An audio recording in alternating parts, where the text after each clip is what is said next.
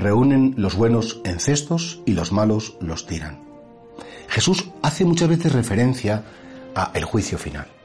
En el juicio final, Dios, cuando termine la historia de la humanidad en el sentido temporal de la palabra, entonces efectivamente Dios quiere que conozcamos las obras, las vivencias, la interioridad de cada uno de los seres que han existido y algunos efectivamente porque han hecho una elección personal de unirse al amor de Dios, esos pues vivirán eternamente en aquello que han sembrado en la tierra, en aquello que han buscado. Jesús lo llama los buenos. Hay otras personas que conociendo la bondad, la han rechazado, han hecho una opción por la mentira, por la opresión, por el abuso de poder, por hacer la vida imposible, por amargar, han hecho infiernos. Y eso que ellos han buscado en la tierra, eso que encontrarán en la vida eterna.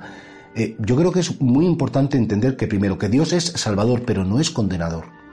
Porque Dios muere en la cruz, derrama su sangre para destruir nuestros pecados. Pero claro, Dios no puede obligar a nadie, porque el amor no obliga, el amor invita, el amor ofrece. Jesús tiene el corazón abierto para que entre quien quiera. Pero existe el misterio de la libertad y hay personas que viendo el amor de Cristo, comprendiendo el amor de Cristo, dicen, no me interesa. No sé, pienso en el mismo Judas que, que rechazó el amor y lo conocía muy bien. O pienso en los mismos fariseos que se dan cuenta que Jesús era especial, que era, era un hombre de Dios y aun sabiéndolo, lo rechazaron. Y por eso, claro, dice, separará a unos de otros. Eh, eh, eh, los buenos se guardarán unos cestos y los otros se echarán al fuego, no servirán para nada. Como dándonos a entender que la salvación, efectivamente, es obra de Dios. Todos somos salvados no por nuestros méritos, no por nuestras obras, porque no nos podemos dar la eternidad a nosotros mismos. Ya nos gustaría, pero no somos capaces. Y sin embargo, lo que es esa eternidad en pecado, en, rabia, en oscuridad, en tiniebla, es algo que podemos labrarnos nosotros mismos si rechazamos el amor de Dios. Dios no nos va a pedir como una nota, esto es como, no es como la selectividad o el EBAU, que para entrar a una carrera tienes que sacar un mínimo de nota. Aquí no se trata de notas.